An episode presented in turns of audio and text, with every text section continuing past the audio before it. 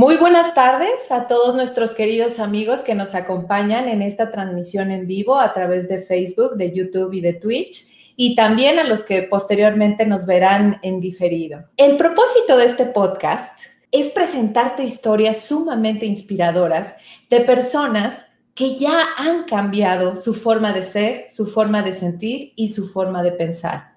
De personas tan interesantes que ya han salido de su zona de confort y que se están reinventando y que están reinventando esta nueva vida, esta vida durante y post-COVID.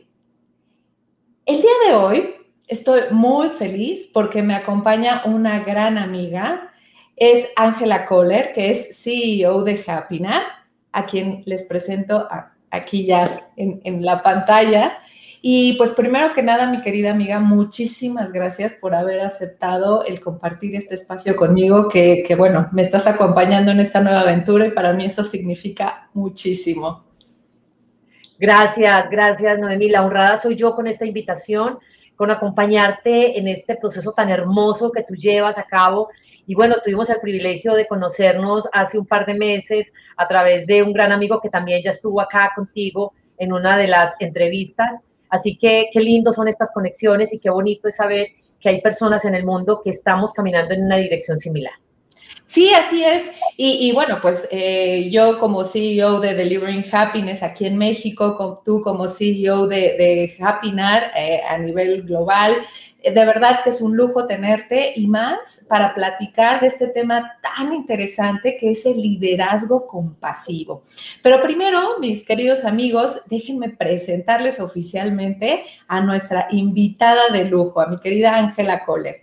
Ella es colombiana y desde hace algunos años está viviendo en Estados Unidos. Se describe, y doy fe, como una mujer apasionada por el servicio, la enseñanza y las conexiones. Es CEO de Happynar Global, que es una comunidad de expertos en las áreas de bienestar y eh, felicidad, pero esto es muy importante, desde un enfoque neurocientífico. Es psicóloga con tres especializaciones y tres maestrías, más de 20 años de experiencia en cargos de gerencia. Es mentora, empresaria, voluntaria, escritora y speaker internacional. Así que mi querida Ángela, de verdad es un lujazo tenerte y seguramente esta horita de la que disponemos se nos va a ir como agua. Entonces, ¿te parece bien si comenzamos con las preguntas? Por supuesto, empecemos porque además este tema es hermosísimo y no queremos perder un solo minuto más. Entonces, empecemos, mi Noé. Sí, así es. Y, como comentaba al principio, ¿no? Que el propósito de, este podcast es ayudar a las personas a, cambiar sus paradigmas. Y, y, un paradigma muy fuerte que tenemos es en el trabajo, que lo consideramos como lo peor, si es algo tan malo que hasta para eso nos pagan. De hecho, la palabra trabajo viene de tripaliare, que era un instrumento de tortura y pena capital. Entonces es momento de cambiar ya ese paradigma del trabajo y saber que, que, disfrutar el trabajo y ser feliz en el trabajo sí se puede. Y sobre todo más si tenemos a líderes compasivos y podemos rehumanizar a las empresas, que es lo que eh, es nuestro propósito. Entonces, pues bueno, comencemos con las preguntas, mi querida Ángela. ¿Tú eh, a partir de la pandemia, ¿cómo te has reinventado a nivel personal y a nivel profesional? Pues muy interesante esa pregunta, sobre todo porque hace alusión al nombre de este podcast, que es reinventarte. Y esa última palabra, esa última parte de la palabra arte, pues tiene una connotación muy especial. Y básicamente Noemí hace referencia a esa capacidad que tenemos todos los días de hacer de nuestra vida una obra de arte porque básicamente, y como lo expreso en mi primer libro, eh, nosotros todos tenemos dentro una, una escultura bellísima y esa escultura tiene que salir y esa escultura a veces, desafortunadamente, nosotros no la logramos identificar. Y esto hace, esto hace alusión básicamente, Noemí, a una pregunta que en algún momento uno de los aprendices le hace al gran Miguel Ángel, este artista que nació en los años 1500, y le pregunta, maestro, ¿Usted cómo logra sacar, esculpir esas obras tan hermosas, refiriéndose básicamente al, al, David? Y él decía, yo no tuve que hacer mucho, simplemente tuve que retirar lo que sobraba, porque la escultura ya estaba dentro. Y así mismo somos nosotros. Nosotros hay muchas cosas que hay que retirar para que esa escultura que está allí salga. Y precisamente en, en el marco de esa pregunta que tú me haces, yo que empecé a identificar a partir de toda esta situación a la que estamos convocados toda la humanidad, básicamente me recordó algo que yo sabía hace mucho tiempo, es la fragilidad de la vida. Y en ese sentido, lo importante que es que no aplacemos, que no procrastinemos, que si hay que dar un abrazo, que lo demos ya, que si hay que dar una palabra de aliento, la demos ya, que si hay que dar una palabra de gratitud, la demos ya, que si hay que hacer unas transformaciones de vida, las demos ya. Porque hay personas, Noemí, que pasan de puntitas por la vida esperando llegar a salvo a la muerte. Imagínate, cuando la muerte es una experiencia para vivirla cada minuto, cada segundo. Y de eso hablo muchísimo en ese primer libro, eh, que fue un libro en honor a mi madre, porque como quizás eh, ya lo puedes saber, mi madre fue asesinada hace 32 años y ella se levanta un 15 de diciembre de 1988 y no sabe que ese día ya no iba a existir más, por lo menos en este, en este momento, en este lugar físico. Y yo por eso hablo de la existencia como ese momento tan especial del éxito. Y así que, bueno, esto vino como a reafirmarnos, Noemí, básicamente la importancia de humanizarnos, la importancia de valorar cada instante, de valorar las personas que nos acompañan, de valorar las experiencias, de valorar aquellos que también se han convertido en maestros de nuestra vida, que a veces eh, de pronto decimos, ¿por qué nos pasa esto? No es para qué. Entonces, básicamente fue eso, una valoración permanente de lo que hacemos cada instante, porque en un minuto o en una hora, en dos horas, no sabemos si nuestra existencia, como la tenemos hoy aquí en nuestra tierra, va a seguir. Sí, todo puede cambiar en un instante, como bien lo mencionas. Y, y ahora, parte de los aprendizajes que nos ha dejado eh, la pandemia es justo eso, ¿no? Que, antes más bien nos enfocábamos en los temas materiales y, y, para nosotros dar un beso, dar un abrazo, ver a nuestros padres, a nuestros abuelos era cosa de todos los días, ¿no? Igual a los compañeros de trabajo y demás. Y hoy por hoy es lo que más echamos de menos. O sea, sobre todo un beso, un abrazo de, nuestros eh, familiares, los más grandes o los más mayores de edad, que no podemos visitarlos tan libremente, ¿no? Por, por temor a, no contagiarlos y, que son las, las poblaciones de alto riesgo. Pero, pero eso es lo bueno que nos ha traído la pandemia, que ya de verdad no sabes, por lo menos yo, cómo saboreo cada beso, cada abrazo, cada papacho, como decimos aquí en México. Entonces, eso, eso está increíble. Y lo que decías de, realmente aprovechar la vida, hay una frase de Mafalda que, que, me encanta, que decía, deja que la vida te despeine. ¿no? Porque sí, queremos llegar con el mejor cuerpazo, con, con este, la cuenta bancaria llena y no, pues, o sea, ¿para qué ser el más rico del panteón? No, no, o sea, hay que disfrutar la vida en, en este momento eh, y a cada instante. Entonces, me, me encanta, me encanta eh, lo, que, lo que comentas y, y, pues bueno. Y a ver, cuéntame, eh, mi querida Ángela, ¿de dónde te viene la inspiración de empezar a hablar de compasión? Es, es, puede ser difícil de comprender, pero Noemi, así pasó. Yo, yo me formé como psicóloga eh, y, y, se supone que esos temas pueden ser muy familiares y muy cercanos a quienes estudiamos en esta área del conocimiento. Pero mira que el tema de la compasión yo no lo había abordado antes.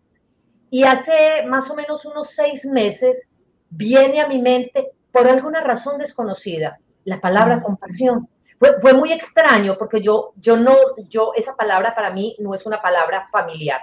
Entonces empecemos por allí, que no había sido una palabra que yo utilizara mucho. De hecho, está muy permeada o estaba más bien muy permeada por la cultura, la sociedad y la familia, como para muchas personas hoy sigue permeada y por eso aquí me encantará hacer esa distinción entre tres términos que son compasión, lástima y empatía. Creo que es importante que diferenciemos los tres momentos. Entonces simplemente viene a mi mente esa, esa, esa palabra, Noemí, y sí fue en esos actos de reflexión que todos los, los ciudadanos nos, nos, hacemos frente a la situación que vive el, el mundo y es, eh, hay dolor en el mundo, hay sufrimiento en el mundo, hay momentos desafiantes en este momento en el mundo.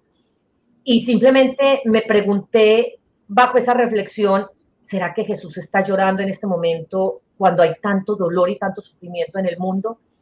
Y allí recordé que el versículo más corto de la Biblia dice, Jesús lloró. Está en Juan 11:35. Es importante anotar que este es un libro, el libro que escribí no es un libro de religión, es un libro de administración, de gerencia y de liderazgo, pero yo asumo el papel de Jesús como líder, ahí hablo de, de, este, de esta persona como líder, así como ese liderazgo, como fue el liderazgo de la Madre Teresa de Calcuta, o de Martin Luther King, o de Buda, o de, o del, um, o, de tantas personas que han pasado y han dejado una huella tan grande en la humanidad. Entonces, eh, empecé a unir como esos elementos, Noemí, del sufrimiento de la humanidad en este momento de pandemia. Número dos, empezar a hablar también de ese líder compasivo que fue Jesús y que sigue siendo, pero digo, me refiero cuando estuvo acá en la tierra, y es eh, que eh, esas dos palabras, Jesús lloró, se dan en el marco de la resurrección de Lázaro. Y él no lloró porque Lázaro no fuera a resucitar, él lloró porque sintió profunda compasión por el dolor que en ese momento estaban experimentando sus hermanos y sus amigos. Entonces es muy lindo ver a ese Jesús que también se hizo igual a nosotros, incluyendo sus emociones. Entonces ahí empecé, Noemí, para responder a tu pregunta, a investigar sobre este concepto. Y yo decía, pero ¿por qué yo tengo que escribir sobre eso? Era como una fuerza, Noemí, que se apoderó de mí y me decía, tú debes escribir sobre compasión, porque desafortunadamente, Noemí, para nuestra cultura occidental, la compasión ha sido mal interpretada, así no como para la cultura oriental, que yo sé que tú tienes mucha cercanía con esta cultura oriental, y allí sabemos muy bien a qué hace referencia en, su esencia, en su raíz, el concepto de compasión. Pero no ocurre lo mismo en nuestra cultura occidental. Entonces, empezar a buscar información o literatura no fue sencillo, pero además fue un desafío muy hermoso. Y bueno, eso ya dicen, dice una frase muy linda, muéstrame, háblame del, del, niño, no me hables de tus dolores. Y yo no voy a hablar aquí de lo que fue el desafío, sino del resultado final que fue escribir este libro. Ok, increíble. Yo, yo sé y yo he escuchado que, que en los últimos años Brinny Brown ha hablado también del tema de la compasión y de la vulnerabilidad, ¿no? De cómo la vulnerabilidad a contrario senso o a contrario sentido, nos hace más fuertes, ¿no? Entonces, eh, ahí puede ser que también algún video o algún libro de Brinny Brown te haya, te haya ayudado durante tu búsqueda en este tema.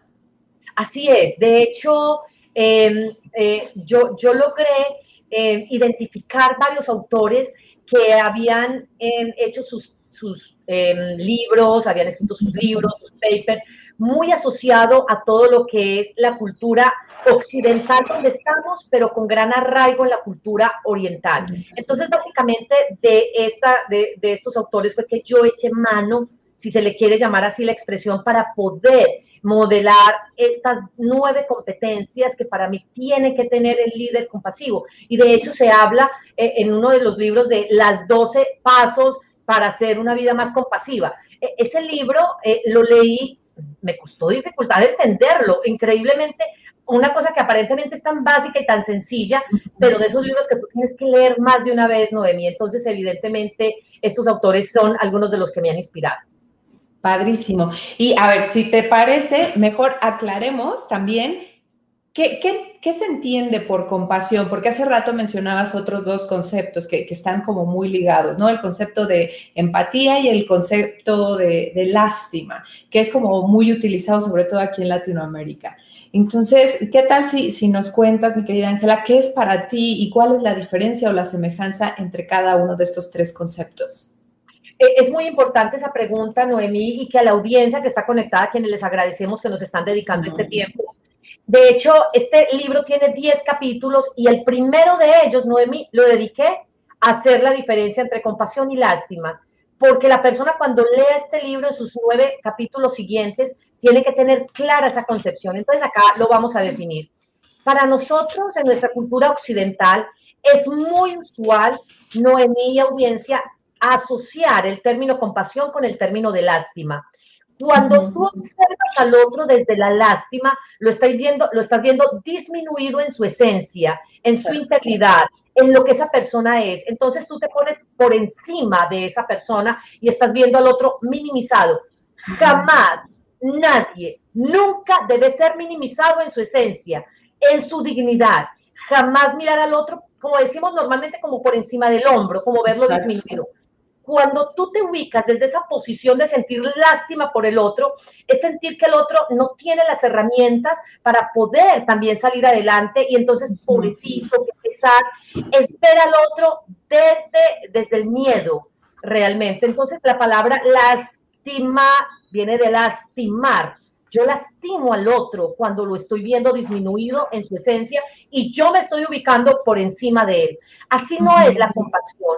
La compasión es uno iguales. Yo te veo a ti igual a mí. Yo te veo a ti con las mismas capacidades, con las mismas vulnerabilidades, con los mismos talentos, con la misma fuerza, que, que tú puedas, por supuesto, solucionar aquella situación que te está teniendo en ese momento, en ese, en ese, eh, por la que estás pasando. Entonces, básicamente, aquí, Noemí, para que nos quede muy claro y también a nuestra audiencia, cuando tú observas el dolor del otro desde el miedo, lo estás observando desde la lástima. Cuando tú estás observando el dolor del otro desde la compasión o desde el amor, perdón, lo estás observando con compasión. Entonces, la pregunta sería, ¿desde dónde nosotros observamos el sufrimiento del otro? ¿Desde el miedo o desde el amor? Wow, me encanta. Y respecto a la empatía, a ver, te voy a decir lo que yo tengo entendido, o sea, como la diferencia entre empatía y compasión y tú me corriges. La empatía es cuando eh, efectivamente sientes el pesar de la otra persona y hasta ahí.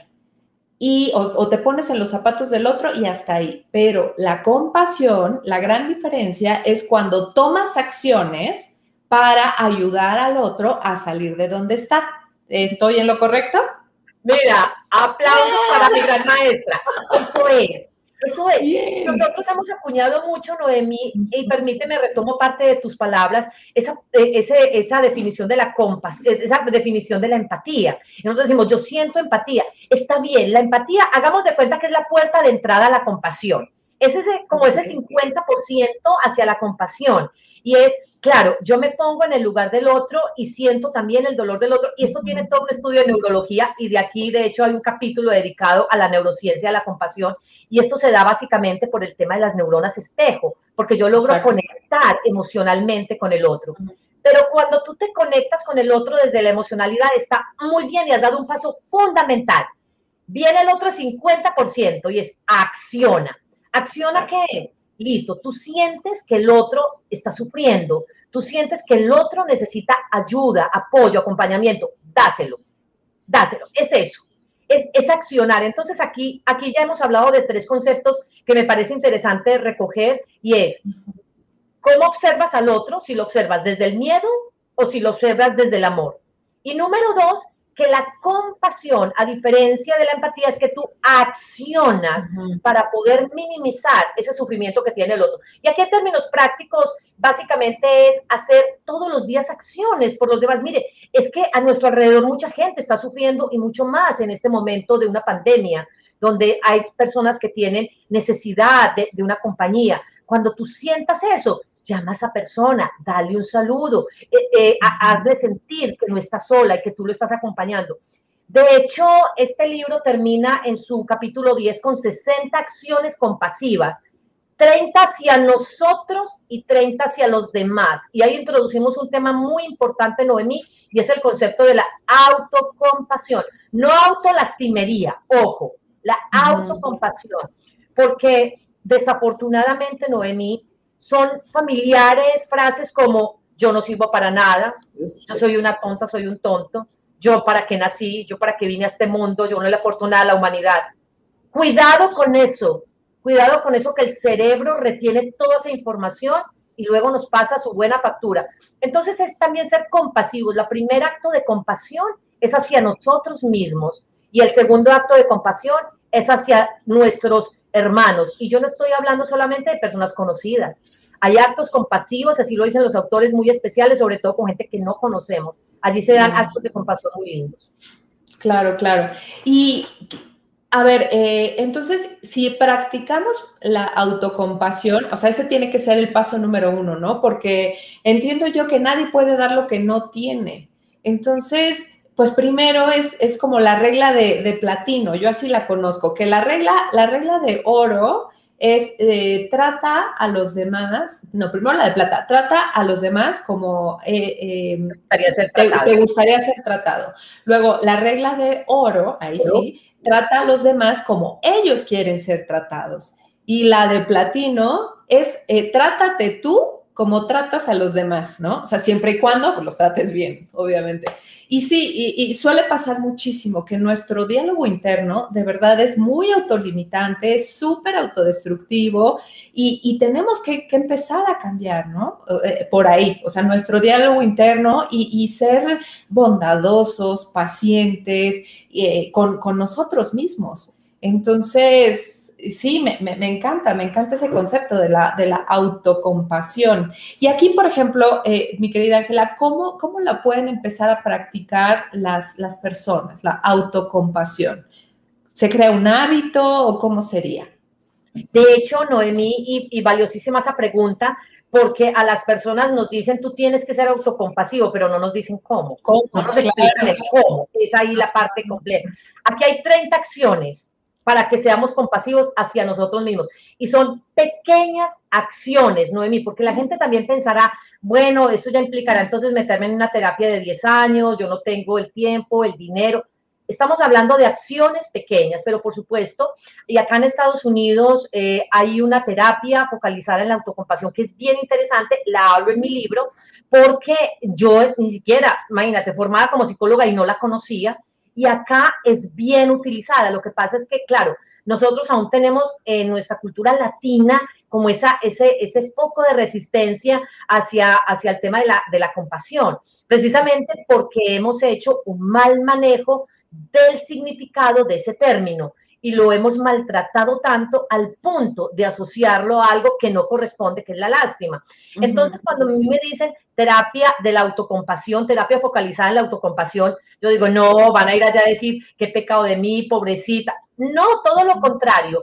Esta terapia básicamente está focalizada en identificar que tú eres un ser humano que tiene talentos, que tiene cualidades, que tiene fortalezas, que tienes derecho a equivocarte, que tienes derecho a caerte y levantarte, que tienes que ser compasivo con tu situación de vida. Y mucho más ahora donde también, Noemí, las redes sociales nos llevan a volvernos tan exigentes en esa competencia permanente para, para poder generar esa apariencia y ese estar al otro nivel ahí en ese momento se va perdiendo y se va diluyendo como ese estado de la autocompasión y nos vamos ya aferrando a unos temas mucho más materiales que para nada, para nada nos están ayudando. Entonces, básicamente en esa pregunta yo les diría, vamos a trabajar 30 acciones que están acá, que son acciones prácticas, claves, reales, porque además la filosofía del cáncer nos dice una acción y otra acción. Son acciones pequeñas que sumadas van a dar un gran cambio, van a generar hábitos una acción tras otra acción. Aquí no se trata de que tú entres a un consultorio y a las dos sesiones tú salgas absolutamente renovado y reseteado. Eso no aplica así y quien te ofrezca ese tipo de terapias mm, creo que, que, no te está diciendo la verdad, porque aquí hay que generar hábitos y los hábitos no se generan ni siquiera en 21 días, como nos lo han explicado, se genera en más de 60 días de acciones continuas, pequeñas acciones. Si quieres, ahorita podemos leer alguna de ellas, como para que la gente diga, Ángela, como qué tipo de acciones. Sí, me encanta, me encanta. Pero, pero antes de pasar a leer, eh, me gustaría como hacer la diferencia entre ser compasivo y solaparse uno mismo, ¿no? O sea, entre que, no sé, a las personas que de repente eh, eh, procrastinan o tienden mucho a procrastinar, justamente es por un tema de estrés, ¿no? De que, ay, no, ahorita no quiero hacer lo más importante porque no me quiero estresar más. Entonces, ¿Cuál sería la diferencia entre, entre ser autocompasivo y, y, ser ya demasiado permisivo con uno mismo? Yo creo que ahí también, Noemí, vienen a entrar en juego una serie de factores. Primero, un factor genético que tú sabes que es importante considerar, porque más o menos estamos hablando de un 60% que es lo que eh, realmente hace parte de nuestra esencia, es decir, ese factor genético. Número dos, hay unos factores asociados a lo cultural y social y hay unos factores asociados a lo familiar. Entonces, tomando en cuenta como esa torta, digámoslo así, donde hay esas tres porciones, pues las personas, eh, yo, yo diría que de alguna manera eh, no hay una única razón por la cual se, se presentan este tipo de situaciones, pero puede ser que hayan estado en hogares donde hayan sido muy permisivos. O sea, miren la misma situación familiar les haya permitido eso. Entonces, quizás no hubo unas reglas claras desde el inicio, en su, en su etapa de, de crecimiento y desarrollo, donde el niño finalmente era el que ponía las normas y las reglas, y así es como se va desempeñando cuando ya se convierte en un adulto. Entonces, en ese momento, esa, esa persona que no tuvo unas normas y unas reglas, pues seguramente no va también a acatar lo que una sociedad y una cultura le están indicando y empieza simplemente a dejar pasar y a ser permisivo y, y de alguna manera no cumplir con esos desafíos que la sociedad nos está generando. O puede ser alguna situación también genética, porque aquí por eso no hay una única explicación frente a la actividad o al comportamiento del ser humano, porque sería irresponsable decirlo. Eh, nosotros estamos eh, mediados por esos tres elementos, la genética, la sociedad y la cultura y la familia. Y habrá que mirar en cada caso específico por qué ocurre la situación que ocurre en cada ser humano. Claro, perfecto. Pues bueno, mi querida Ángela, si nos quieres leer unos tres, eh, unas tres acciones concretas para practicar la autocompasión, para después pasar ya al tema de liderazgo compasivo. Claro, aquí está muy lindo, está en la página 168 y voy a leer simplemente, además está definido por día, son 30 para que las hagamos sostenidamente durante un mes. Entonces, por ejemplo, el día 2, hoy vas a hacer la meditación de Buda. Durante tres veces al día vas a decir que todos los seres posean la felicidad, amistad, que todos los seres estén libres de sufrimiento, compasión, que todos los seres permanezcan para siempre en el gozo, alegría, que todos los seres permanezcan libres del apego, ecuanimidad. Mire, es esto. Eh, son actividades como esta. Y alguien dirá, ¿y eso sí es tan poderoso? Lo es. Lo es. Lo que pasa es que hay que hacerlo. Y nosotros en nuestra cultura latina nos falta disciplina, Noemí. Y la disciplina tarde o temprano vencerá la inteligencia, que es lo que nos dicen los orientales. Y nosotros somos muy, nosotros somos muy inteligentes, pero no tan disciplinados. Y así es lo que de lo que se trata es de ser disciplinados. Vamos a mirar otra por acá, vamos a pasar la página. Eh, 13, este te encantará a ti. Hoy vas a practicar mindfulness, que es la capacidad humana básica de estar presente aquí y ahora. Por ejemplo, durante la hora de tu almuerzo, utiliza los cinco sentidos básicos, porque hay más de 30 inclusive. Analiza su forma, su olor, su textura, su sabor. Imagínate algo tan sencillo como esto. Esta mañana, aquí simplemente un paréntesis, tú sabes que mi socia es María Emma Martínez y ella estaba esta mañana en el salón de belleza, solo para contarles una anécdota. Y me llama y me dice, Ángela, debo aplazar la reunión que tengo contigo porque estoy en el salón de belleza. O si quieres, me conecto aquí desde mi celular. Yo dije, no, practica ya el mindfulness allí donde estás. Que sientas a esa persona que te está acariciando tu cabello, que acaricia tus uñas, que acaricia tus pies. Mire, tan sencillo como eso, es estar presente aquí y ahora. Eso es lo que nos está pidiendo mindfulness. Solamente esa anécdota como para decirles que se practica en cualquier momento donde estemos. Y vámonos, por ejemplo, día 23. Hoy vas a escribir una carta para ti, con algo que te haga sentir orgulloso. Nosotros escribimos cartas para muchas personas. ¿Cuándo nos hemos escrito una carta nosotros mismos? Es, ese es el tipo de acciones que van a encontrar acá, porque precisamente la gente, eh, Noemí me decía, Ángela, pero, pero yo quiero ser compasivo, pero no me dicen cómo. Aquí les decimos qué acciones que hay.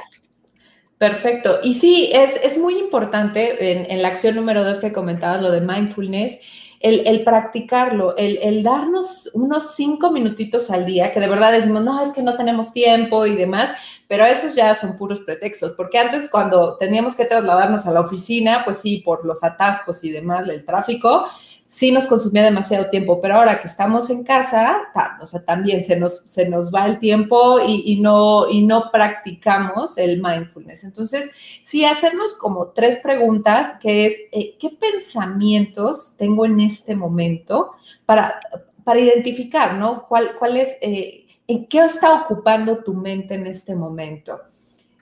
Una vez que ya los tengas identificados, es qué sentimientos te producen esos, esos pensamientos. Y dejarlos fluir, ¿no? O sea, si te producen felicidad o si te producen enojo, ira, lo que sea, dejarlos pasar.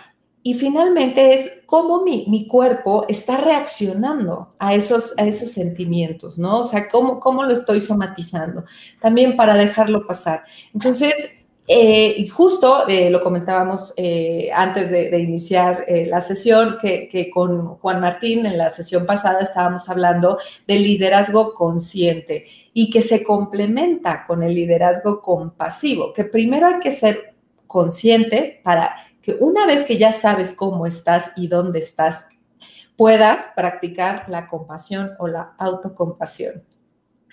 Así es, como la tuve que practicar hace un momento con mi esposo, que nunca es un hombre absolutamente serio. Y vino y me puso dos orejitas de conejo. Me disculpa. No sé por qué se le ocurrió hacer eso. Tú sabes cómo son los ciudadanos acá, los americanos son muy serios y salió riéndose. Bueno, hay que ser compasivo con él, que hoy está alegre, contento. Qué bueno. No pasa, nada, me puso orejitas de conejo. No, pero, además, ¿sabes qué? Esto es lo divertido de, de, que ya la, eh, el trabajo fue el que se metió a nuestras casas, ¿no? Entonces, pues a ver, hay que darnos permiso de que si, que si el niño, que si la mascota está ladrando, que si la mamá con la licuadora, o sea, es normal no estamos en una oficina. Entonces, ahí hay que practicar también la autocompasión, ¿no? Así es, absoluto. La practiqué con él en este minuto. Yo creo que le están diciendo, ay, cuando termine esa grabación, lo que me va a decir. No, no le voy a decir nada, va a decir, todo bien, todo perfecto, nos sacaste una sonrisa, muchas gracias por sacarnos la sonrisa. No, increíble, increíble, mi querida Ángela. Y, bueno, entonces ya, ya hablamos de la autocompasión. Ahora hablemos cómo, cómo ponerlo en práctica en las organizaciones, en nuestros trabajos y más ahora con que, pues tenemos todos los sentimientos a flor de piel, que puede ser que estemos pasando por una situación personal, eh, familiar o económica muy compleja. Entonces, ahí los líderes, eh, ¿cómo, lo pueden eh, empezar a practicar y por qué es tan importante que, ellos pongan foco en entrenarse, en ser líderes compasivos? Es muy importante, Noemí, que las organizaciones, y yo no hablo solo de empresas, hablo de organizaciones, identifiquen que lo que ocurrió hace un año en términos de liderazgo, lo que venían trabajando hasta hace un año, cambió, cambió significativamente. Así, yo lo resumo simplemente en esto. Si una empresa quiere sobrevivir, una organización quiere sobrevivir, y entiéndase por organización inclusive las familias, y entiéndase por organización las instituciones religiosas, y entiéndase por organización las organizaciones no gubernamentales, las fundaciones. Si quieren sobrevivir, tienen que migrar a otro estilo de liderazgo. Esos liderazgos eh, que, se, que se hacían antes, esos liderazgos verticales, esos liderazgos ya están mandados a recoger. Nosotros hemos como migrado como en tres momentos de liderazgo. Un primer momento fue ese liderazgo transaccional, hasta, no sé, hace hace unos 40 años, tú me das, yo te doy y yo te pago por tu tiempo, por tu talento, y aquí no hay ningún vínculo y aquí no hay nada diferente que me una a ti, más allá de un vínculo laboral de tú me das, yo te doy. Ese es un liderazgo transaccional. Luego aparece el modelo de liderazgo transformador afortunadamente ya ahí el ser humano toma un papel importante dentro de toda la organización y es visto como el centro de esa organización y como una persona que hay que cautivar y cultivar. Pero se quedó corto. Digamos que ese llegó como hasta el momento en que empieza la pandemia. Hoy estamos hablando de liderazgos trascendentales. Entonces, mire, de, de un liderazgo transaccional a un liderazgo transformador, a un liderazgo trascendental. Ese es el modelo de liderazgo al que las empresas tienen que acudir hoy, porque ellas se encuentran en desafíos muy grandes, desafíos como los cambios generacionales, Noemí, desafíos como esas situaciones donde eh, no hay esa conexión del colaborador o, como, o como lo llamamos nosotros y como ese colaborador con la, con la empresa y con la organización. Esa falta a veces de compromiso que las empresas están viendo, pero no es una falta de compromiso simplemente porque la persona no quiera, es porque está ocurriendo algo más allá y hay que comprender qué es lo que está ocurriendo en el otro. Entonces, las organizaciones hoy tienen que tomar las riendas de implementar un modelo de liderazgo diferente al que se venía implementando hasta hace 15 meses. Sí, efectivamente, y sobre todo porque, como bien lo menciona Adam Grant, ¿no? Que, que las personas no es el recurso más importante de la empresa, es la empresa. Entonces, pues eh, obviamente es a los primeros que tenemos que cuidar y que tienen que como líderes debemos preocuparnos de forma genuina por cómo se sienten, cómo están, qué, en casa, cómo van, ¿no? O sea, para, para poder darles esta seguridad psicológica que les ayude a salir adelante, porque si de por sí eh, al principio de la pandemia, cuando se vinieron todos los recortes, todos los despidos, eh, pues lo que menos había era seguridad psicológica, ¿no? Entonces, si, si los colaboradores cometían algún error, pues lo que menos iban a decir, o sea, lo que menos iban a hacer era decirlo y confesarlo. Pero entonces el error de ser algo chiquito se iba convirtiendo en una bola, bola, bola, bola de nieve hasta que ya nadie lo iba a poder solucionar. Entonces, justamente también las empresas necesitan entender esto, que por qué es tan importante brindar esta seguridad psicológica. Y si, y si tú como colaborador sabes que tu líder está allí para ti y que te va a entender, bueno, o sea, eso es maravilloso. Y además creo que a todos, eh, todos recordamos a dos jefes. Al jefe que más amamos y que le ponemos la alfombra roja, ¿no? Y al jefe que más odiamos, porque, híjole, o sea, nos trató súper mal o tuvimos muy malas experiencias eh, y, y pues bueno, entonces aquí es donde también los líderes tienen que reflexionar cómo quieren ser recordados.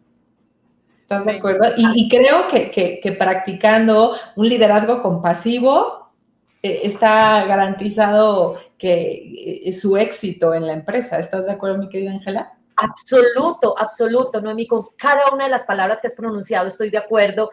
Y, es maravilloso, además, Noemí, saber que dentro de esta búsqueda que hicimos para, para, para, para recoger la información para este libro, me llevé sorpresas tan lindas como que la red de profesionales más grandes que es LinkedIn, el, el CEO de esta empresa trabaja en todo el modelo de liderazgo compasivo. Yo, ¿cómo? Me, quedé absolutamente asombrada, absolutamente asombrada, Noemí, que de hecho él tiene una frase muy linda que me encantará si la logro encontrar por acá, que quisiera decírselas textualmente. Él dice, el, el CEO de LinkedIn, la gestión compasiva no es solo una mejor forma de formar un equipo, sino que es una mejor forma de crear una empresa. Y él tiene unas conferencias hermosísimas en torno a lo que es el liderazgo compasivo. Número dos, el Dalai Lama se reunió en enero de este año con 60 alcaldes de Estados Unidos a hablar sobre el liderazgo compasivo. ¿Qué? Increíble. Y ellos en esa seguridad y en esa certeza que le hablaban de cómo sus proyectos eh, de gobierno han incorporado todo el modelo de liderazgo compasivo. Y, yo, y entonces, ¿qué estamos esperando en Latinoamérica? O sea, ¿por qué nosotros somos como los últimos en recibir este tipo de herramientas tan poderosas, Noemi? Pero es que como la mayoría de literatura está en inglés, entonces por eso difícilmente baja a un país latino. Y de ahí que yo me di a la tarea de construir ese modelo de liderazgo compasivo porque básicamente este libro que tiene 10 capítulos, los ocho primeros son, son capítulos de teoría y de referencia académica para explicar muy bien, por ejemplo, el tema de la autocompasión, de la neurociencia, de la diferencia entre compasión y lástima, eh, todo lo que tiene que ver con la, la cultura oriental y occidental en términos de la compasión. Y el capítulo 9 es un capítulo grande, grueso, donde hablamos ya de ese modelo de liderazgo compasivo. Ahora, porque además Noemí no lo he encontrado, ni en inglés ni en ninguna lengua. O sea, yo no he encontrado el modelo. Encuentro que lo hacen, pero no he encontrado el cómo lo hacen. Entonces me llamó mucho la atención y yo dije, voy a crear yo ese modelo. Pues Noemí, yo trabajé 20 años en cargos de gerencia en mi país. Tuve a cargo equipos de más de mil personas. Fui reconocida como la mejor gerente a nivel nacional. Yo digo, tengo las habilidades para hacerlo y para entregarle al país, este, al país y, en general a, la habla hispana este regalo de cómo implementar ese modelo de liderazgo compasivo, que son nueve competencias y que me encantará que por lo menos las mencionemos.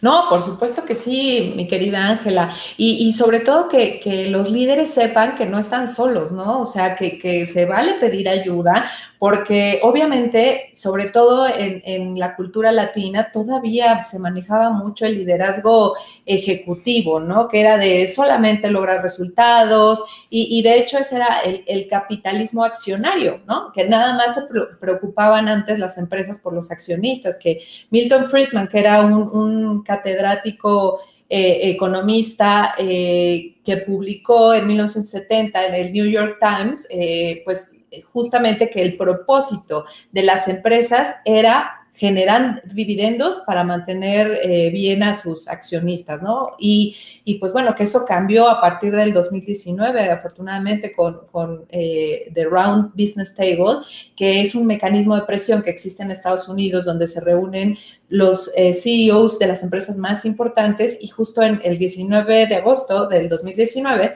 firmaron un, un, pacto en el cual ya, ya dijeron que no, que el capitalismo accionario ya se quedaba de lado, es decir, se cambiaba del, eh, shareholder mindset al stakeholder mindset, ¿no? Para, preocuparte por toda la comunidad que tienes a tu alrededor. Entonces, ya se está empezando a, hablar de, preocuparse por la comunidad, por tus colaboradores, por tus, obviamente también por tus accionistas, por, por tus proveedores, eh, por tus clientes y por tus colaboradores. Entonces, eh, ¿qué, otras empresas, mi querida Ángela, además de LinkedIn, practican ya el liderazgo compasivo?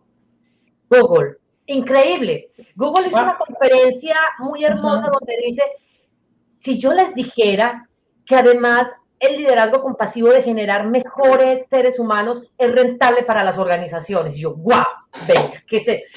Noemí, la verdad hay muy pocas empresas que han entrado en este modelo de liderazgo compasivo, pero, pero aplaudo a quienes ya lo están haciendo, seguramente de otras que no tenemos aún referencia, pero pensar en empresas tan grandes y tan poderosas como Google, como LinkedIn y como las, eh, y como las alcaldías de Estados Unidos, ya nos va marcando un hito. Y uno dice, es posible. De hecho, me encantará que veas ese video del Dalai Lama reunido con los alcaldes de Estados Unidos para que conozcas lo poderoso que es lo que ellos hacen, sobre todo porque los alcaldes lo asocian mucho a temas relacionados con la paz y la convivencia. Y ellos se dieron cuenta que implementar el modelo de liderazgo compasivo genera que las personas estén mucho más en equilibrio emocional y, por supuesto, en términos de convivencia, pues le aporte mucho a, a estas instituciones públicas. Entonces, me pareció maravilloso.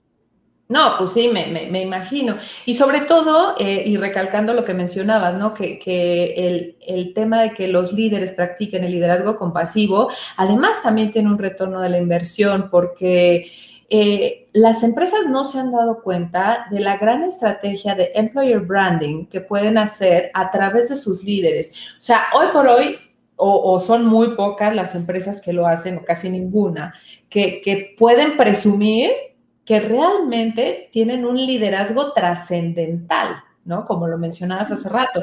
Entonces, ahora imagínate con los millennials que, ellos ya no se conforman con un, con, un cheque, ¿no? Con una nómina, no, que ellos van por la experiencia del trabajo. Entonces, si tú te pones las pilas como empresa y, haces que, tus líderes eh, sean reconocidos en el sector o en el mercado como grandes líderes, no, bueno, va a ser eh, un hitazo y todo el mundo va a querer trabajar contigo y como lo es con Google, ¿no? O sea, no, no no, es de las mejores empresas para trabajar, es, es eh, aspiracional el trabajar en Google. Se sabe que, que, el proceso de reclutamiento y selección de Google es muy pesado, pero, pero dices, bueno, una vez pasada esa barrera, ya voy a estar en el, en el cielo, ¿no? Casi, casi. Entonces, ahí es donde las empresas se tienen que poner eh, las pilas para, para ayudar y para dar todos estos recursos a sus líderes para que sean reconocidos en el mercado o en el sector y puedan atraer y retener al mejor talento. Así es, así es. Has hablado de varios desafíos a los que hoy se enfrentan las organizaciones y, y, y aquí básicamente el mensaje es, Tú no puedes esperar resultados distintos haciendo lo mismo. Tú no puedes seguir con el mismo modelo de liderazgo cuando ya tenemos tres generaciones en una misma organización, tres generaciones, Noemí, y todas tres con proyectos distintos, con una persona que entró porque quería jubilarse allí y esa era su estabilidad, pero con un millennial que quiere simplemente tener una experiencia de un año y luego irse para otra empresa.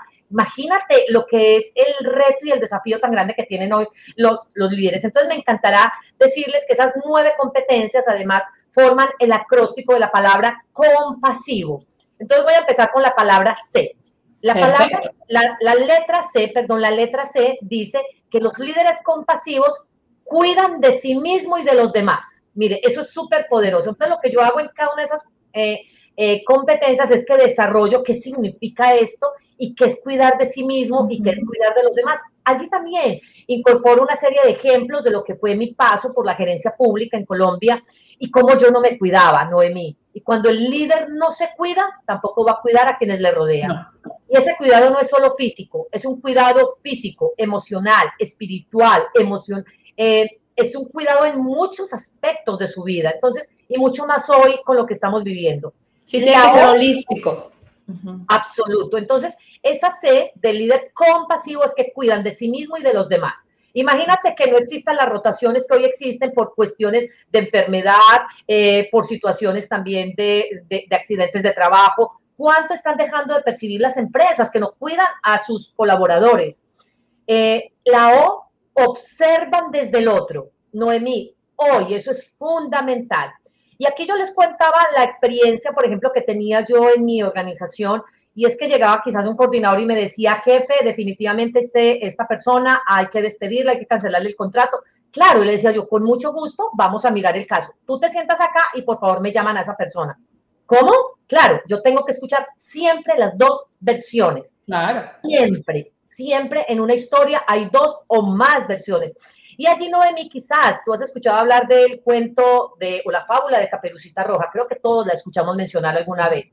Se las hablo acá en términos empresariales, porque siempre escuchamos la versión de Caperucita y nos quedamos con una sola versión. Y qué rico que hoy escucháramos la versión del lobo. ¿Y es que acaso él no tiene derecho a expresar qué fue lo que pasó en aquel momento? Y cuando tú leas esa fábula vista desde los ojos del lobo, a decir, uy, Caperucita, me tuviste engañada todo este tiempo, ¿por qué lo hiciste? Y eso pasa en las organizaciones. ¿Cuántas decisiones hemos tomado de despidos de personas, de llamados de atención de personas que no se lo merecían, solo porque no escuchamos, porque no observamos desde el otro? La M es muy linda, me encanta, y es que mentorean a su equipo. No hacen coach, no, mentores para su equipo y el mentor es quien habla desde la experiencia. Entonces, esa persona que ya recorrió ese camino y está también llevando a otros a que lo vivan. La P, te va a encantar, tiene un propósito personal y colectivo. Esa es fundamental. Si un líder no tiene un propósito de vida, él, él como Noemí, como Ángela, como Pedro, como Juan Antonio, como Gabriel, que están acá conectados con nosotros, un propósito personal, pero además que lo haga colectivo, definitivamente no va a ser un buen líder. La A son líderes adaptados al cambio. Imagínate más ahora con todos los desafíos que el mundo nos está presentando. La S, tú la mencionaste hace un momento. Estos líderes sirven a todos los seres vivos. Y yo aquí hago una disertación. Y es que además de servir a nuestros iguales, sirven a los animales y a la naturaleza. Y en eso los millennials nos dan cátedra de cómo proteger la naturaleza, porque nosotros aquí somos inquilinos, no somos propietarios. La naturaleza nos prestó este pedacito para venir a vivir acá. Cuando a ti te prestan un espacio para vivir, tú, tú lo cuidas, tú lo proteges, nosotros no hacemos eso. Entonces también, allí hablo, de, por ejemplo, de mi experiencia en el cuidado de los animales y de los patos que tenemos. La I es íntegro en su vida. John Maswell, a lo que más le da importancia en el liderazgo es la integridad. Es que no puede ser simplemente un líder excepcional en su empresa y llegar a su casa y maltratar a su esposa o lo contrario, o su esposo maltratar a su esposo, porque hoy también se da en doble, en esa doble. Sí. Sí para no ser excluyentes. Y ya vamos cerrando con estas, y es que la UB tiene visión estratégica. Ese líder también necesita anticiparse, saber qué va a pasar, saber cómo hacer una perspectiva frente a lo que está ocurriendo. Y la última, que para mí es fundamental y por eso la puse a la base, este líder compasivo, la O, obra desde el amor, no obra desde el miedo, no obra desde el terror, este líder compasivo obra desde el amor y esto es lo que sostiene todo el modelo de liderazgo compasivo.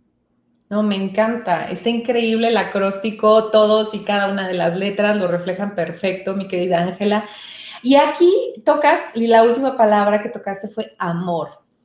Es una palabra tan hermosa, pero que da tanto miedo usar. O sea, yo creo que si preguntáramos a, a los que nos están viendo, a nuestra querida audiencia, ¿Cuántas veces han escuchado decir la palabra amor a sus jefes? Yo creo que los contamos así, con las manos, ¿sabes? Entonces, ¿tú qué le recomendarías a los líderes? ¿Cómo, cómo utilizar esa palabra amor, porque la verdad a los líderes les da mucho miedo que al mostrarse vulnerables ya sientan, o sea, o se pierdan el respeto de sus colaboradores. Ahí tú qué, tú qué les recomendarías? Pierden la autoridad, creen ellos, y nada más alejado de la realidad. No hay nada más hermoso, Noemí, que mostrarnos desde nuestras propias vulnerabilidades, que mostrarnos desde nuestras heridas, mostrarnos como somos en nuestra integridad, como, o sea, sin matices, simplemente como somos. Allí yo hablo, precisamente hago referencia a un modelo de liderazgo que se llama el liderazgo del amor. Y, y, propongo algunos elementos interesantes que los líderes pueden hacer. Ese, liderazgo, ese modelo de liderazgo del amor no es mío, ese lo traje, pues, por supuesto, de acá de Estados Unidos, pero me pareció muy interesante y yo, existe un modelo de liderazgo desde el amor, qué chévere, qué bonito. Y, y, encaja perfectamente en esta última eh, competencia que yo aspiro que los líderes compasivos desarrollen. Entonces aquí básicamente es es también mirar qué pasa en la vida de cada líder y porque cada líder se comporta como se comporta. No es que esa persona no, no entregue amor porque no quiere, algo está pasando también en la vida de él. Quizás cuando era pequeño, quizás le inhibieron la posibilidad de expresar ese amor. Tú sabes, esas cinco heridas de infancia que tenemos y que ha pasado también en la vida de estos líderes para no entrar a señalarlos y a juzgarlos porque hoy tienen un comportamiento X o Y es saber también qué está pasando internamente en cada una de esas personas y por eso esto nos lleva como a un nivel de introspección tan grande, no para señalar a quien está hoy como gerente, sino también para ver quién fue ese gerente niño, quién fue ese gerente eh, hermano, quién fue ese gerente hijo, quién fue ese gerente esposo, quién fue ese gerente padre. Ese gerente hoy no es solamente un gerente, no es un, solamente un CEO, no es un dueño de una compañía. Ese gerente trae detrás de sí toda una historia de vida y es allí donde nosotros también tenemos que entrar. Exactamente. Y pues bueno, también hablando del liderazgo, o sea, digamos, el liderazgo es influencia. Entonces, los líderes no, no es simplemente tener el cargo, sino son las personas que logran influir en el resto, que puede ser desde una persona de intendencia, que son personas muy poderosas, o las personas de cocina, que saben perfecto el teje y maneje de las organizaciones, o, las secretarias, ¿no? Que es con las asistentes, que o sea, es la llave de entrada a los directivos y al CEO. Entonces, también, eh, porque cuando hablamos de liderazgo compasivo, muchos dicen, no, sí, eso es para los jefazos. No, no, es para ti. O sea, para practicarlo en casa, para practicarlo con tus compañeros, para practicarlo en todos lados. ¿Verdad, mi querida Ángela? Pero claro, el libro de Robin Sharma que nos dice, el líder que no tenía cargo. Y esto básicamente hace alusión a que todos somos líderes y que el liderazgo también lo hemos malinterpretado como asociado a un cargo. Entonces, cargo igual a líder, líder igual a cargo. No, todos somos líderes, todos. Y eso es lo hermoso también de este modelo que va a ser desarrollado en todas las personas. Eh, entonces, el líder que no tenía cargo diría uno, ¿y si era líder? Claro, es que para ser líder no hay que tener un cargo. Exacto. Y, bueno, ya para ir cerrando, mi querida Ángela, que nos quedan cinco minutitos. Ah, eh, bueno, no duda. Es que, ¿verdad que se nos fue así? ¿Qué, ¿Qué, tantos más aprendizajes se pueden llevar estas personas de tu libro y dónde lo pueden encontrar? Pues a mí me encantará, Noemí, que cada uno tenga su propia experiencia, pero es un libro muy lindo eh, que tiene un nombre que para mí es un nombre eh, que invita a, a la reflexión y es Jesús lloró. Además, para mí la Biblia, y aquí no estoy hablando de religión, sino de lingüística, es el libro mejor escrito en términos de lingüística. Tiene unos elementos fundamentales que a mí me encantará que mucha gente tenga este libro como referencia, así sea por un tema lingüístico. Léanlo, conózcalo, consúltelo, porque realmente te abre el panorama. Y, es un libro que habla en, todo el tiempo en términos de metáfora, no es un libro literal, por eso no se tiene que interpretar tal cual. Y cuando decimos que Jesús lloró, no es que derramó lágrimas, es, es la emocionalidad, es, es todo lo que él puede sentir. Y no hay nada más lindo que un líder que logre conectar emocionalmente con el otro. A eso se refiere Jesús lloró, es conectar. Además, cuando yo hablo aquí de, la, de todo el mecanismo fisiológico del llanto, se van a dar cuenta que llorar es tan necesario, es tan importante, Noemí, inclusive como parte de la terapia. Entonces, este es un libro donde ustedes van a encontrar unas referencias académicas muy importantes, van a encontrar anécdotas de lo que fue mi paso por el servicio público durante 20 años en cargos de gerencia, que además las historias y los ejemplos ilustran muy bien, Noemí, en todo lo que es el storytelling, como yo también abro aquí mi corazón y les digo, cuando hablo, por ejemplo, de integridad y hablo de una situación de corrupción que ocurrió, entonces es, es abrir el corazón y decir, yo también he pasado por allí, yo he estado en ese lugar. Y me encantará también que lean esas 60 acciones compasivas, 30 hacia ti mismo, 30 hacia los demás, porque uno a uno, yo soy de esa filosofía, del uno a uno, vamos generando un mundo de verdad, con líderes y con personas en trascendencia. Todos lo podemos ser y, como dice, no hay nadie tan pobre que no tenga nada que, eh, que, que dar, ni nadie tan rico que no tenga nada que recibir. Wow, qué buena frase, me encanta. Y mi querida Ángela, si alguien quisiera profundizar en este tema de liderazgo compasivo, ¿qué video, serie o, algún otro libro nos pudieras recomendar? Pues a ver, primero decirles que me encantará que lo adquieran en Amazon. En Amazon está en formato Kindle, formato digital o formato físico. Eh, en Colombia también lo adquieren en formato físico y autografiado. ¿ah? el paquete para Colombia autografiado, que es mi, mi país de origen, por supuesto. Y, y, pues básicamente en nuestra plataforma, como está allí, lo tiene Noemi, www.happiness.com, ya hay una serie de videos que hemos venido trabajando en torno a todo el tema del liderazgo compasivo. Pero esto es apenas la puerta de entrada, Noemi. O sea, construir todo esto fue la puerta de entrada Hoy en qué estamos? Hoy estamos terminando de organizar toda la plataforma que se llama www.liderazgocompasivo.com y es una plataforma súper poderosa donde vamos a empezar ya a montar todos los contenidos, pero esto más o menos en un mes ya estaremos haciendo el lanzamiento y por supuesto tú, Noemi, que eres de la casa y de los expertos Gapinar, absolutamente invitada. Muchísimas gracias, mi querida Ángela. Y ya para terminar, cuéntame, ¿qué eh, es lo que te ha hecho más feliz durante este proceso de reinvención personal y profesional? ¿Sabes qué es lo que me ha hecho más feliz? Porque yo tengo que decir que yo no me reinventé en este momento, yo me reinventé hace cuatro años, hace casi cinco años, y lo que me hizo más feliz fue que la pandemia me ayudó a ratificar que la decisión que tomé hace cinco años, cuando dejé mi exitoso cargo de gerente pública en Colombia, fue la decisión correcta. Entonces vino como a reafirmarme, porque yo también ponía en duda. Yo decía, Dios, dejar un cargo de 20 años, donde era una mujer exitosa, con títulos, con rangos, etcétera. Pero la pandemia vino fue a decirme, Ángela, tomaste la decisión correcta, porque cuando tú no tomas decisiones a tiempo, la vida las toma por ti. Y la vida las tomó por la gente, por ejemplo, en las empresas, cuando no tenían tiempo para entrar en el mundo de lo digital. Y la pandemia, ¿qué digo? Tienen que entrar. Ahora sí tienen tiempo y dinero, pero lo tienen que hacer. Entonces vino fue a reafirmarme una decisión que yo tomé hace cinco años en esa transformación de vida. Perfecto, muchísimas gracias Ángela, pues por haber aceptado, por esta plática tan deliciosa que acabamos de tener, yo la disfruté muchísimo. Y, pues bueno, ya eh, compartí tus redes sociales para que se pongan en contacto contigo, para que te busquen. Y pues bueno, querida audiencia, queridos amigos que nos acompañan en vivo y en diferido.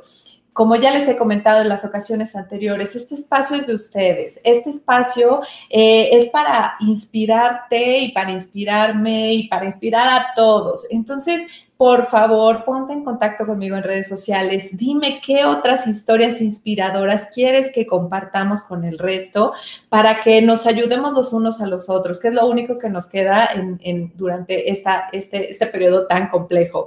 Y poder eh, reinventarnos todos y cambiar las experiencias negativas. Y sobre todo en el tema del trabajo, que, porque el trabajo es, es tu plataforma, el trabajo es tu lienzo para que puedas hacer arte. Es por eso que los invito a reinventarse. Muchísimas gracias por haber estado con nosotros en este, en este programa. Ángela, querida, mil besos para ti, bendiciones. Muchísimas gracias por, por haber aceptado la invitación. A ti, a ti tienes todo mi cariño y gracias a todas las personas que se conectaron con nosotros, nos han dado lo más valioso que tienen, que es su tiempo. Gracias por los mensajes que nos han dejado, que eso nos anima, nos alienta y todos, por favor, a reinventarte. Muchas gracias y nos vemos en la siguiente, eh, en nuestro siguiente encuentro, Noemi. Muchas gracias. Hasta luego. Chao.